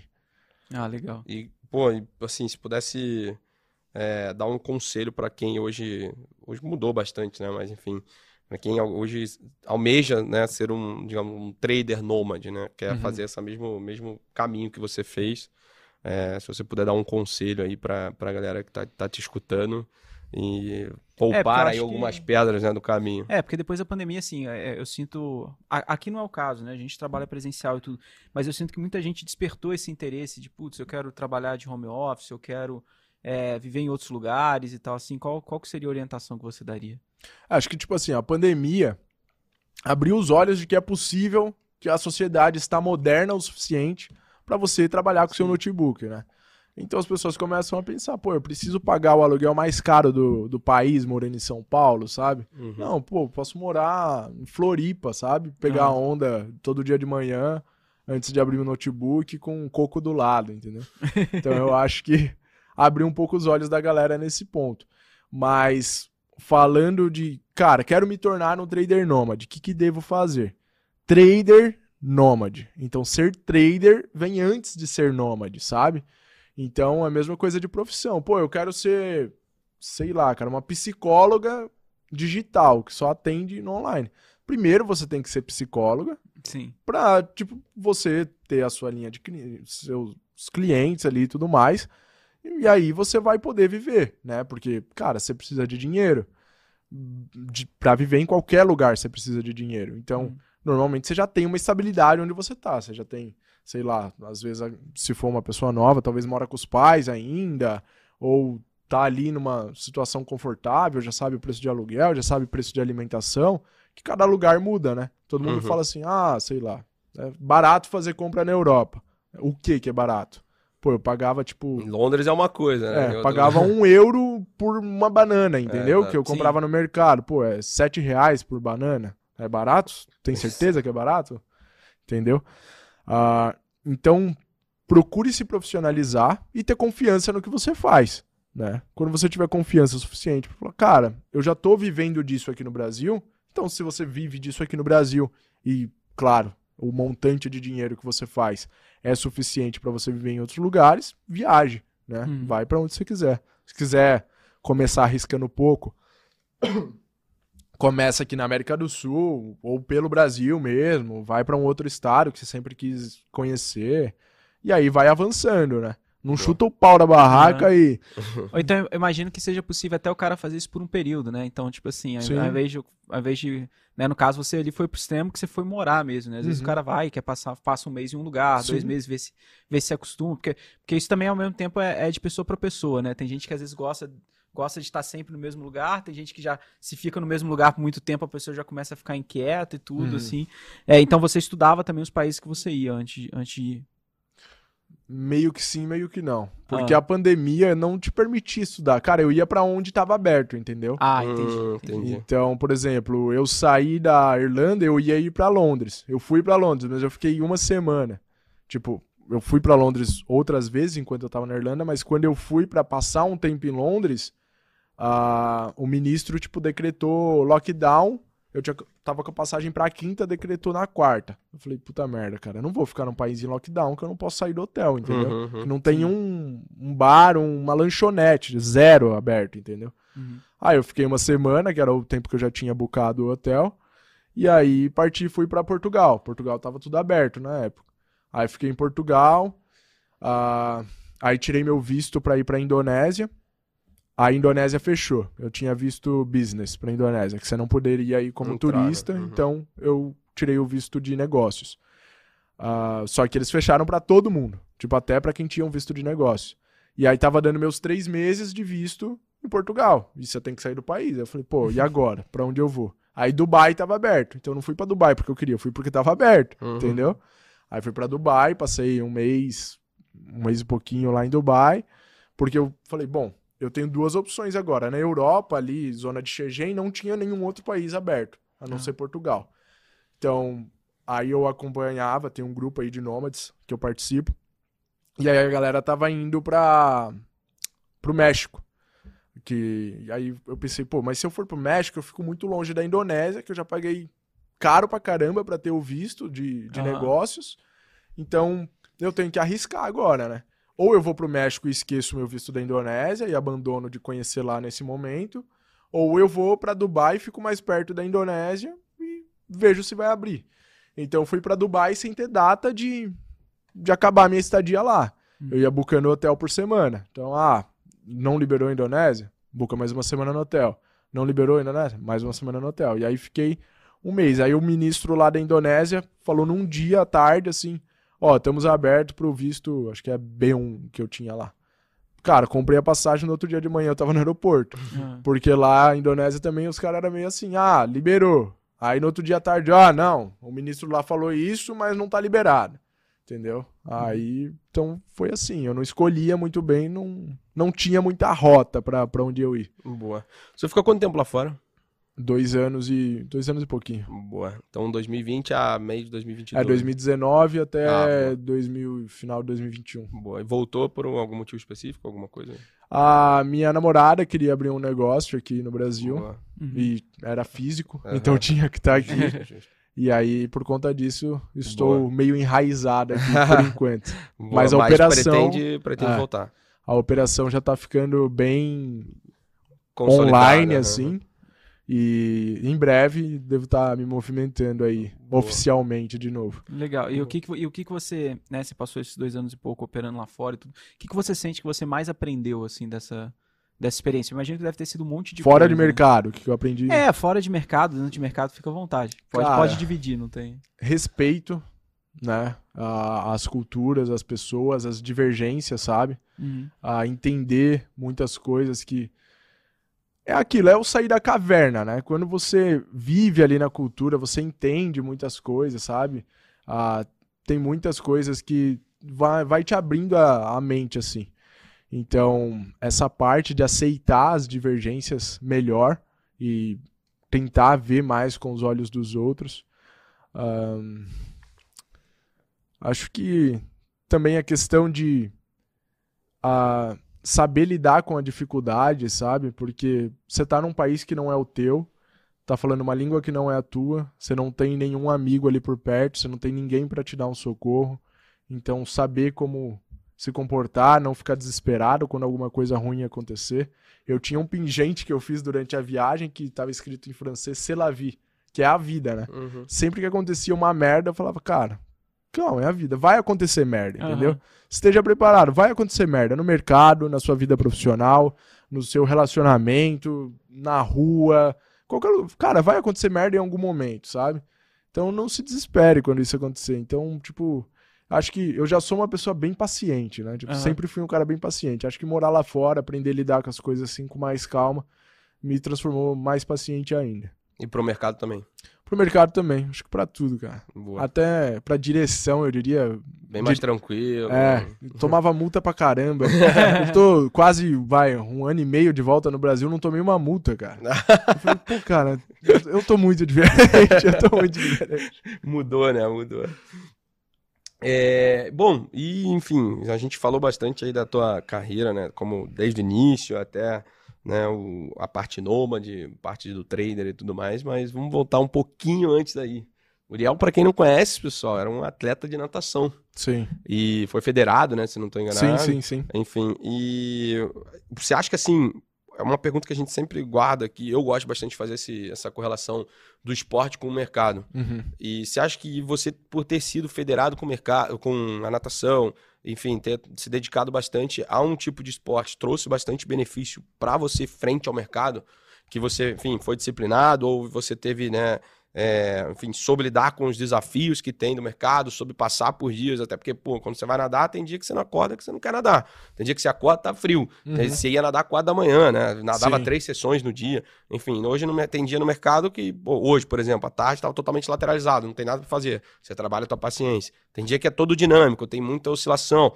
Aí você tem que controlar a tua ansiedade, que senão você fica ansioso frente ao mercado que quer clicar todo, todo o tempo. Você acha que a natação trouxe essas habilidades, podemos dizer assim, pra frente da tela? Cara, com certeza. Até um livro que eu indico muito pra galera do mercado Boa. é O Jogo Interior do Tênis. Ah, Boa, ligado. eu tava quase comprando esse tênis. Tá na minha Cara. lista da, da Amazon. Isso aí. Eu lembro que eu li ele uma época muito bom do. Cara, é muito bom. Então, parece que o cara tá falando de um trader ali, mas ele tá falando de um tenista, entendeu? De um atleta. Então, os desafios são muito parecidos. Uma coisa que eu aprendi muito com esporte, assim, é meritocracia. Então, cara, você bater o seu melhor tempo só depende de você, sabe? Ainda mais a natação, esportes individuais, no geral, eu tenho maior respeito do que esportes coletivos. Porque o esporte individual é você contra você, cara. Tipo, ah, eu ganhei o ouro. Cara, você poderia ganhar, ser campeão paulista, campeão brasileiro e tá totalmente infeliz, porque você piorou o seu tempo, entendeu? Então, na natação, no atletismo, na bike, você não tá nadando, correndo, pedalando pela medalha. Você tá pedalando, correndo, nadando para buscar o seu melhor resultado, para Uhum. bater o seu melhor tempo, para fazer o seu novo recorde. Então, e você só consegue isso sendo disciplinado. E claro, aí pro lado competitivo da coisa, é óbvio que o resultado de você melhorar é você alcançar melhores posições, né? Mas se você já é o campeão, você tem que continuar melhorando porque o segundo tá com a faca nos dentes atrás de você, entendeu? Se bobear, ele tá até mais Tá motivado com pra mais. te, pra te Nossa, engolir, né? cara, muito. Tem uma frase que eu adoro que chama o orgulho vem antes da derrota. Uhum. Então, já passei por momentos de tipo, falar, pô, tô ganhando a prova aqui, tá sou foda, sabe? Uhum. Puta, é a prova que você vai perder, velho. Ali no meio, A gente tava comentando Tem um desequilíbrio. mercado, né? Quando É. você tá indo muito bem no mercado também, você fala, putz, cara, mas tô É, ficando ó. preocupado, porque, cara, tá tu chegando, tá, tá batendo na porta. É, o, o Atim veio falar comigo hoje, não, pô, tá indo, tá indo bem, pô, tá, tá bem esse mês, Uhum. né? Eu falei, eu já falei, pô, mas isso que tá me preocupando. Então, cara, ter essa consciência de meritocracia, eu tenho que comer melhor do que os meus inimigos. Eu tenho que dormir melhor que os meus inimigos. Eu tenho que treinar melhor do que os meus inimigos, sabe? Se eu quiser ser melhor. E se eu quiser ser melhor do que o Uriel do passado, entendeu? E é um ciclo, né? Ah, os juros compostos da, da sua evolução só perde para os juros compostos da sua desevolução, vamos assim dizer. Ou seja, você nunca pode parar de melhorar. Porque quando você para de melhorar, a perca é muito mais rápida do que o ganho. Então, se você quer evoluir, você tem que estar sempre buscando uh, manter aquilo. Ah, puta, lesionei, cara. Um dia parado equivale a 10 dias de treino, entendeu? Uhum. Então, você não pode parar. Por isso que, ah, Uriel, quantas vezes você quebrou no mercado? Cara, eu nunca quebrei no mercado. Porque eu sempre tive consciência disso, sabe? Uhum. Eu sempre fui controlado financeiramente. Eu nunca perdi todo o meu patrimônio e tive que recomeçar. Eu fiz um plano de trade. Então, eu acho que isso é muito importante pra galera ter essa consciência, sabe? Que meritocracia. É Boa. É só você, não depende de ninguém. No mercado, essa é a maravilha. Você não tem patrão, você não tem funcionário também, porque funcionário também é um peso para quem é patrão. Você não tem meta para bater no final do mês porque tem alguém te cobrando. Não, cara, é você contra você. É você chegar ali, sentar, se concentrar e fazer o teu. O que sair dali no final do dia é culpa ou mérito teu. De mais Boa. ninguém. E é, e, é, e é, engraçado, né? Porque isso é, isso é diferente de alguns aspectos, às vezes, da vida. Porque é igual, putz, na. É, pa parece um pouco viagem, mas não é, né? Porque às vezes o cara na escola, o cara meio que colava do amigo, uhum. dava aquele migué, conseguia avançar. Aí depois ele foi, entrou pra faculdade, tudo bem, né? Teve a dificuldade de entrar e tudo, mas por lá conseguia fazer um jeito ou outro, conseguia passar. E aí tem gente que às vezes vai levando uma vida inteira assim, né? Uhum. Quando o cara tá, tá num ambiente que é, você fez A, o A tava errado, você tem o feedback disso na hora, às vezes é um choque pra pessoa, né? Sim. É igual você falou, o cara que fala assim, cara, se eu abrir o meu direct vai ter pelo menos uns 20 falando assim, pô, cara, não sei o que, que eu faço, eu vou bem no simulador e só estopo na conta real. Uhum. Eu falei, você tem certeza que você vai bem no simulador? Você segue a regra? Uhum. Porque na conta real, cara, é o seu dinheiro ali a régua, entendeu? Então você vai ser estopado, vai acabar seu dinheiro. No simulador, ah, mas aquele dia lá eu só coloquei 30 contratinhos. Uhum. Na conta real você não tem margem para pôr 30 contatos, contratos, entendeu?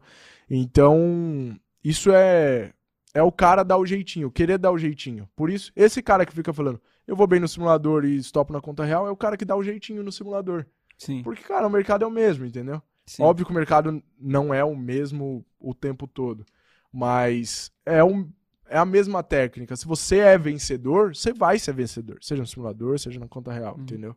É, eu vejo, eu vejo isso muito com estudo, que às vezes eu falo com o pessoal, é, não, não querendo ser duro, mas assim, porque às vezes a pessoa chega e fala assim, pô, tô estudando pra caramba e não tô tendo resultado. Aí eu pergunto, tá, mas é, vamos lá, então. Aí às vezes até falo assim, me disponho no sentido, pô, beleza, me mostra o seu plano de estudo, me, me manda, sei lá, você tem uma planilha, como que você está dividindo, quantas horas, qual, qual dia da semana você está estudando qual tema, como uhum. que você tá, qual que é método que você está usando, não sei o que e tal. E às vezes a pessoa não sabe responder. Sim. Né? Porque a pessoa fala assim, pô, tô estudando pra caramba. Aí quando você vê, pô, bota um vídeo que, que bota em 2x, aí enquanto tá mexendo no celular, ah. enquanto tá não, não, não sabe o que, que tá pesquisando. Ah, não, eu vou clicando, vou vendo um monte de coisa e tudo. É, pode ter o caso do cara que, tipo, pô, se dedica e não tá evoluindo. Por exemplo, Sim. pô, eu treino pra caramba e não tenho resultado. Provavelmente você tá treinando errado. É, aí você vai ajustar entendeu? o método que o cara tá. tá... Exatamente. Então é. acontece. Mas a maioria dos casos não é. É que o cara dá o jeitinho, entendeu? Que nem um amigo meu mandou hoje. Agora eu tô no universo da corrida, né? Comecei a correr, tô me preparando para uma maratona de Buenos Aires. Isso é bem legal. Ah, legal. Ah, e aí um amigo meu começou a correr e me mandou lá um print do treino dele. Pô, o que, que são essas zonas de treino? E aí o batimento dele tava lá na Z4. Uhum. Aí eu falei, pô, cara, se você tá querendo treinar para ganhar resistência, você tem que ficar nas zonas aeróbias. Então você tem que trabalhar em zona de batimento mais baixo. Ah, mas eu vou correr mais devagar? Sim, você vai, vai ter que correr mais devagar, entendeu? Para poder evoluir. Então, se ele ficar treinando só no tiro ali, ele não vai evoluir. Ele vai ser bom é, o tiro. cara que é, vai estar tá treinando, mas não, tá, vai, não vai estar tá evoluindo. Então, tem o caso do hum. cara que tá estudando e não tá evoluindo, porque tá estudando, às vezes, até o conteúdo errado, né? Sim. O cara tá se dedicando num conteúdo de uma pessoa que, pô, às vezes não é ideal ali para ele. Então, é importante. E, Uriel, a gente falou bastante aqui também da, da questão de ações, enfim, eh, falamos de trade, falamos de bastante coisa aqui, então, da, da toda a tua carreira. Mas hoje, é, bom, eu acredito que você ou, ou você continua operando, você, né, Uhum. até citou aqui um, um- um lote de mão, enfim, mas hoje você, a- você enxerga o mercado de uma maneira em que você vai se desalavancando, digamos assim, se opera com uma mão menor ou você opera menos e você tem uma posição já em ações, renda fixa, dado né, o cenário que a gente está vendo hoje, juros altos. Ou enfim. você tem outros negócios é, também. exato. como- Você está se diversificando também fora do mercado, digamos assim? Sim, sim, tem diversificação fora do mercado. Se puder falar para a galera também como imóveis, como que- empresa, ah, aí no mercado invisto em fundo, em ações, invisto em renda fixa, pô, nesse momento quem Uhum. não tem renda fixa pagando 13% ao ano, Uhum. tá de brincadeira, né? Aham. Enfim. ah, mas sim, me des- e respondendo também sobre a alavancagem, cara, eu julgo que eu tô sempre me desalavancando, porque meu patrimônio continua, Continua crescendo crescendo, e eu não aumento mais a minha mão, não vejo mais necessidade. Mas, por outro lado, ah, por exemplo, em trades de ações, quando eu vou fazer um swing trade, há algum tempo atrás, eu fiz uma- um trade pesado em Nasdaq. Então, foi um trade que, pô, foi recorde de capital investido, Uhum. vamos assim dizer para mim. Mas em porcentagem de capital, não foi recorde, entende? Uhum. Porque o capital tá aumentando. Então, a alavancagem, eu acho que não, não tá aumentando. Em percentual, não. Em patrimônio aumenta porque o patrimônio aumentou. Uhum. Mas eu não estou me expondo tanto, entendeu? Eu continuo sempre naquela minha E regra. você de- acha que isso é natural, assim, conforme o tempo vai passando? Eu acho que sim. Se você pegar um cara aí que vale muito dinheiro, sei lá, que tem um patrimônio de 100 milhões de reais, ah, eu acredito que a empresa desse cara hoje representa menos do que quando ele começou, entende? Eu acho que é um Uhum. processo natural. Quanto mais dinheiro você tem, menos exposto você vai ficando, né? Até por falta de necessidade, né? Uhum. Tem uns malucos, tipo o Elon Musk, né, que vendeu lá o negócio Do dele, PayPal. X-Paul, É, o- é, que era X-Paul, não era o nome primeiro? É, eu não lembro qual era o nome, mas, é, mas era, o- é o que virou o PayPal, É. né? E aí vendeu e, cara, depois botou tudo, Tudo em Tesla, é, SpaceX, eu quero fazer, Ele quase co- perdeu tudo. É, ele mesmo conta no, no livro dele que ele, que ele. É engraçado, né? Porque ele vendeu a empresa, botou vários milhões de dólares no bolso. Era 500 milhões de É, dólares. aí não metade ele usou pra Tesla, metade ele usou pra SpaceX, ele literalmente foi voltar a morar com a mãe dele. era? Tipo, absurdo, É. né? Absurdo. Tipo, pô, pensa, 500 milhões de dólares, cara. Tipo, 2,5 bi de reais. É. O cara pensar ainda em arriscar tudo, cara. E, e fora do mercado, o que, que você gosta de investir assim? Fora do mercado, o que que. Cara, eu sempre fui empreendedor. Uhum. né? Então, se você pegar meu histórico profissional aí, vamos assim dizer, pô, com 13 anos eu vendia água na garagem de casa para poder comprar meu primeiro videogame, que foi um Uhum. Super Nintendo. Uhum. Ah, depois disso, eu vendi reciclado para poder ter dinheiro ali para comprar alguma coisinha, ir no shopping, brincar no Hot Zone, esse tipo de coisa. Uhum. Ah, quando eu virei atleta, que eu não tinha mais tempo de fazer outra função, ah, o meu médico, quando eu comecei a passar no endócrino e tal, suplementação, que é necessário quando você é Uhum. atleta, ele me passou um site para comprar suplemento lá de fora. Uhum. Né? Meu pai tinha o cartão internacional, aí eu comecei a comprar. Demorava um mês pra chegar. Demorava um mês para chegar, mas o dólar era É, eu 1,40 lembro na época. Uhum. Cara, eu comprava creatina a 3,95. Aqui era... Vai, vamos chutar que era 10 reais. Eu vendia 120 pra galera. Uhum. Então eu, eu fazia isso pra poder ganhar uma grana. Aí vendia pra galera da escola também, os Uhum. marombeirozinhos lá. O pessoal Então- que tomava albumina né? É, no colégio. Nossa, albumina é horrível mesmo. Ah, depois disso, aí na faculdade, ah, eu busquei a lenha, né? Eu comecei Uhum. a vender lenha. Então, já trabalhei de freelancer em shopping, né? Vendedor de shopping mesmo. Trabalhei em loja de tênis. Uhum. Puta, cara. E mais um monte de coisa que, se eu for ficar lembrando coisas que eu fiz ali por três meses pra tirar um dinheiro e por aí vai. Então eu sempre fui empreendedor, sempre busquei formas de, de ganhar dinheiro Uhum. dessa maneira. Então me anima muito ver um negócio, tipo, se ganha meus olhos, sabe? Eu falo, pô, tem como entrar de sócio, investidor aí, eu quero ter um Uhum. pedaço. Até porque, sei lá, depois de tanto tempo investindo, ah, estando no mercado também, atuei no mercado digital, vendia treinamento, mentoria Uhum. e tudo mais. Então você vai gerando um know-how da coisa, você vai criando uma casca, entendendo. Pô, acho que esse negócio aqui tem uma margem legal, dá pra poder Uhum. alavancar, se colocar uma grana a mais, ele vai crescer rápido.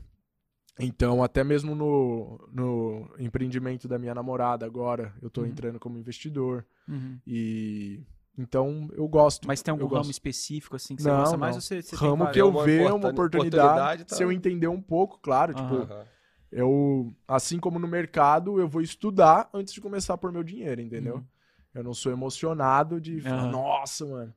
Nem tu- Margem de 50%, vambora. É, Aí vamos. esses dias, tipo, hum. veio um cara querendo vender um negócio de boi.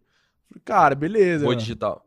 Isso? Não, não, não, era boi digital, não. Mas, tipo, pô, quem é mais antigo lembra das pirâmides que teve de Sim. boi, De aí, avestruz, de é. avestruz, não sei o que, não sei o que lá. Então, pô, o cara passa ali, você começa a estudar. Fala, não, isso Uhum. não parece. Outro dia teve um cara, essa virou clássica já da sala, que o cara falou assim, não, a gente, é, tava, começou alguma discussão na sala sobre quantos por cento ao dia e tudo, aí tem um cara que virou na sala e falou assim, poxa, teve um amigo meu, tem um amigo meu que ele faz 10% ao dia, todo dia. Eu falei, Uhum. ah, é? Pô, que legal. Eu falei, é, ele é garçom. Boa, boa. é, porque deu... Ó, mas, ó, parando pra pensar, uma coisa que é meio que um Na- filtro. nada contra os garçons, né? Só, foi só a Exato. piada dos Sim, 10% sim, não. ali que, Nada contra. que vem na conta, né? Tipo O assim. campeão, né? O famoso campeão. Exato. É, Uma coisa que eu acabei de pensar, e eu tenho um filtro, eu só não tinha pensado, mas é. O negócio ele tem que ser majoritariamente digital, tá? Ah, legal. Porque eu acredito que o mundo é cada vez mais digital e eu não tenho. Se eu acredito nisso pro mundo, por que, que eu vou investir em um negócio que se limita no físico, entende? Uhum. Então eu gosto de investir em negócios que tenham uma perspectiva digital.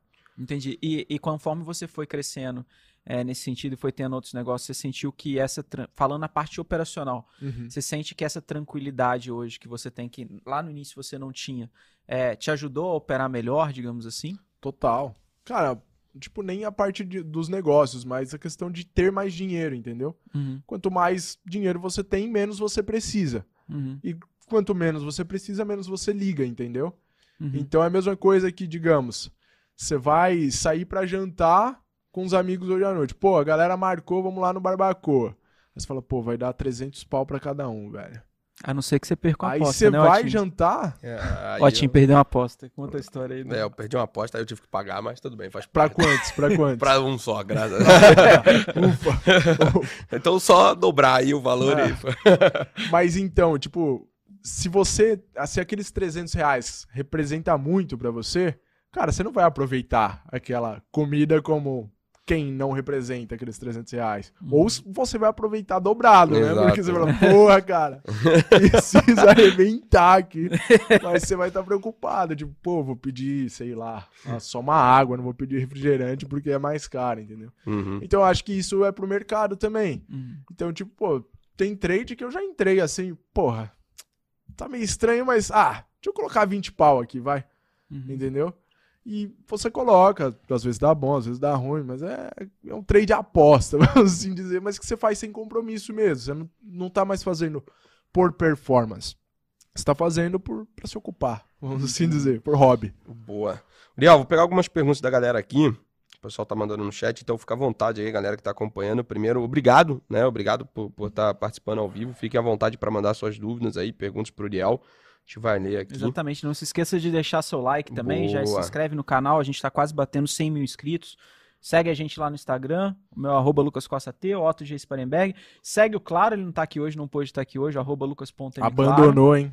né? Ele foi, foi chamado para uma reunião. É, ma- é mais uma reunião. Quem Lucas Claro está em reunião?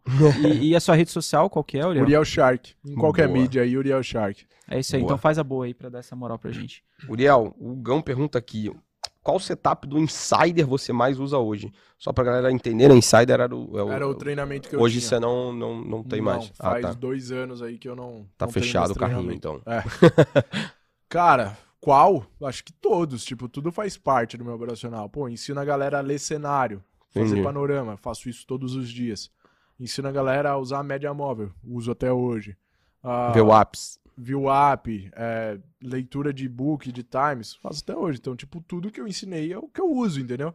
Eu digo, a galera fica sempre querendo inventar a roda, sabe? Uhum. Tipo, pô, faz um treinamento novo aí. Pô, Uriel, fui teu aluno três anos atrás, cara. Faz um novo treinamento pra atualizar. Atualizar o quê, cara? Ah, tipo, a estratégia mesma, Aham. sabe? Não, mas agora o dólar tá 4,70. Quando você fez o treinamento, tava 5,50. É, só mudou a frequência, né? Mudou a frequência, sabe? Tipo, não muda o operacional. Se eu trouxesse o Wyckoff, o Jesse Livermore pra operar, hoje eles iam se adaptar à tecnologia, mas enxergar o mercado seria a mesma coisa, entendeu? Boa. Então, eu não fico buscando novas coisas. Claro, de vez em quando aparece uma parada nova por aí, aí a gente vai dar uma olhada, que nem apareceu o Doll Pro. Não sei se Uhum, vocês uhum, usam. vi, vi. Aham. Uhum. E aí, pô, apareceu, eu falei, pô, de- deixa eu olhar, né? Deixa eu ver se serve pra alguma coisa. Não gostei, continuo com o meu. Boa. Dá o Pro, só pra quem não entende, é o junta o mini com cheio, tá? Dentro Uhum. do Profit. Eu Então, misturo o fluxo, né? A gente não, não é leitor de fluxo, né? mas eu acho que é mais ou menos isso, né? Sim, sim, junta os contratos ali, faz, sei lá, uma média. Não sei, cara, é meio bagunçado o negócio. não, não se identificou. É, não me deixa pra lá. identifiquei. Bom, o Daniel pergunta aqui, Uriel, é, se você usa Rinco, né? Você já até comentou que sim, mas qual R que você recomenda pro mini, mini índice ou mini dólar e quantos box para stop? Três ou quatro? Existe uma regra? É, qual que é a finalidade do Renko ali também dentro? Vamos lá, primeiro lugar, pra quem não conhece o Renko, o que é o Renko, né? Gráfico o que é de o, Renko. O que é o Renko? Fala pra O galera. que é o Renko? Vamos para essa aula aqui Momento agora. corte. É um gráfico atemporal. O que, que significa atemporal? Que ele não depende de tempo. Então a gente tem aí ah, gráficos de 5 minutos, 10 minutos, 30 minutos, enfim, que cada candle ali representa um, o determinado tempo que você Uhum. escolheu. Gráficos atemporais, eles não usam essa regra. Então ele vai se mover, o Renko no caso, pela movimentação de preço. Existem outros gráficos, por exemplo, o gráfico de trades, que ele vai se mover a cada X números de trades Uhum. cada X negócios que acontecerem ali na bolsa. Então, o gráfico de Renko se movimenta pelo preço. Para mim é o que faz mais sentido, porque eu ganho dinheiro não por tempo, eu ganho dinheiro por movimentação de preço. Então, por isso que eu utilizo o Renko. No dólar hoje, ah, o gráfico de 4R e 8R são os que eu uso mais aí. Mas você muda isso com o tempo? Quanto, eu quanto a tenho os dois na minha tela. seu- 4R seria dois pontos ali, mais ou menos, né? 4R, 4 ticks, 2 É, pontos. é. Sim. Uhum. Cada R representa um, Um tique. tique. O tique mínimo do dólar é meio. Meio tá? Meio Tá, ponto, tá. isso. E o 8R, 4 pontos. Uhum. Ah, no índice, 15R, 10R, 12R, depende do dia. Índice é, é mais, mais safado. malandro. tem que tem que estar monitorando mais de perto. Boa. É, E o, o Ed pergunta aqui se você opera o mercado inter- internacional ou somente o nacional hoje em dia. O internacional também, Também. mas mais para swing trade. Boa. Igual eu falei que eu fiz o trade Nasdaq, né? Uhum. Ah, então tô sempre dando uma olhada lá. É legal, Olhando tem o índice. dinheiro que já tá lá fora, então tem que movimentar ele, entendeu? Tá certo. Aí você faz via ETFs, né? Ou você, você opera single, Também, single também. names lá Essa também. posição eu entrei em ETF, entrei lá No fora, futuro, entrei, entrou na, na opção. entrei na- em mais de uma ponta aí pra ninguém me Op- rastrear. opção né? você mexe também ou não? Cara, não mexo em opção. Aham. Eu já brinquei algumas vezes, tipo, em eleição, fazer. Pegar umas put, uns pozinhos ali e Ah, tal, uhum. mas não, não, não é algo que tá no meu escopo aí de serviço. Coxinha, aquela pergunta. É, tem, tem, tem duas perguntas aí pra você. Só uma, uma pergunta interessante, né? Você é um cara que é bem ligado no meio digital e tudo. É, o que, que você enxerga aí pra frente no mercado? É, é, qual- quais seriam os seus próximos passos, assim, agora? Putz, será que eu posso falar? Hum, rapaz, pegou no ponto fraco dele. Eu tive uma reunião com o Rodrigo ah, essa semana que a gente conversou sobre isso, mas eu não sei se eu vou abrir não pra galera por enquanto. Vou Não. deixar em off, vou deixar em boa, off. Boa. Então tá, beleza. Então, Uriel, a gente sempre faz uma pergunta aqui no final do episódio. É um filme, um livro, uma música. O que, que você recomendaria aí pra galera? Um de cada. Vamos lá. Pode, Pode ser, ser mercado, pode ser pode ser fora, fora, à dentro. Assim, coisas que te definiriam de alguma forma, assim. Uma música, O Preço, Charlie Brown Jr. Uhum. Boa. é, fala sobre você pagar o preço pra chegar onde você quer chegar. Uhum. Ah, um livro, 48 Leis do Poder. Livro pesado aí. Robert Greene, né? É, Uhum. não é para todos essa leitura. Uhum. É, Não porque o livro é pesado em si, mas porque ele tem uma psicologia ali meio controversa do que a nossa sociedade impõe. Então é Uhum. um livro que você tem, uma, tem que ter uma maturidade para ler. Um filme, filme é difícil, hein? Ah, mas tem um que eu adoro que é Anjos da Vida Mais Bravos do que o Mar, que é a história de um salva-vidas. Então, Uhum. é um filme que eu gosto muito. Já assisti sei lá quantas vezes. Legal, Então, bacana. Boa. Boa. Bom, Uriel, chegamos ao fim, né? Queria agradecer Passou aí. rápido, hein? Passou rápido. Uma Passou hora- rápido, né? uma A gente já uma hora tá e quase meia uma hora e meia aqui já. Sério. Passou voando aí, foi um bate-papo muito bacana. Fomos desde a tua né, início de carreira, falando de esporte, falando de né, cultura lá fora, várias coisas, foi muito E bacana. Qual que é a missão pra eu te pegar pro esporte? Não, Você eu- tá na bike, né? Não é eu- isso? Eu tô na bike e tô correndo, aí eu comecei a nadar agora, então. Ó, É, mas- Tô ó, vendo se eu consigo encaixar Vejo um no- Iron Man é, chegando, Exato, eu tô Cara, tentando, e o- eu tô o tentando ir pro sprint. Sprint só pra completar, né? Sim, sprint sim. não pra, né, fazer no, no, no sim, voando. sim. O Mas, maior desafio é, você cinco- mesmo, né, cara? Exato, exato. E o Atim, pra quem não conhece ao vivo, né, o cara é um touro, né? Então É. ele, é, ele é forte pra caramba. Então, Podia ir pro rugby, né? cara? É. ia dar, pô, ia ser bom. Ia ser dar bom, ia dar bom. exatamente. Mas é isso aí, pessoal. A gente agradece, Uriel. Muito obrigado por ter vindo aqui. Foi um bate-papo super bacana. Boa. E é isso aí, galera. Não deixa de seguir a gente nas redes sociais, de eh, se inscrever no canal, de acompanhar a gente na sala ao vivo. Eh, isso aí é uma forma de você prestigiar o nosso trabalho e também uma forma da gente continuar fazendo o nosso trabalho. É isso que permite que ele aconteça, né? Boa. É, Uriel, a última mensagem aí pra galera, suas redes sociais, algum recado que você queira deixar aí? Cara, um recado pra galera que tá nessa busca aí de se tornar um trader profissional. Gerenciamento de risco é o rei. É, antes de análise, antes de estratégia, busque fazer um bom gerenciamento de risco. Ah, quem quiser me acompanhar um pouco aí da, da minha história, da minha vida, busca meus vídeos no canal, Uriel Shark. E acompanhar minha rotina, Instagram. Tô lá no Threads também, não sei Ah, se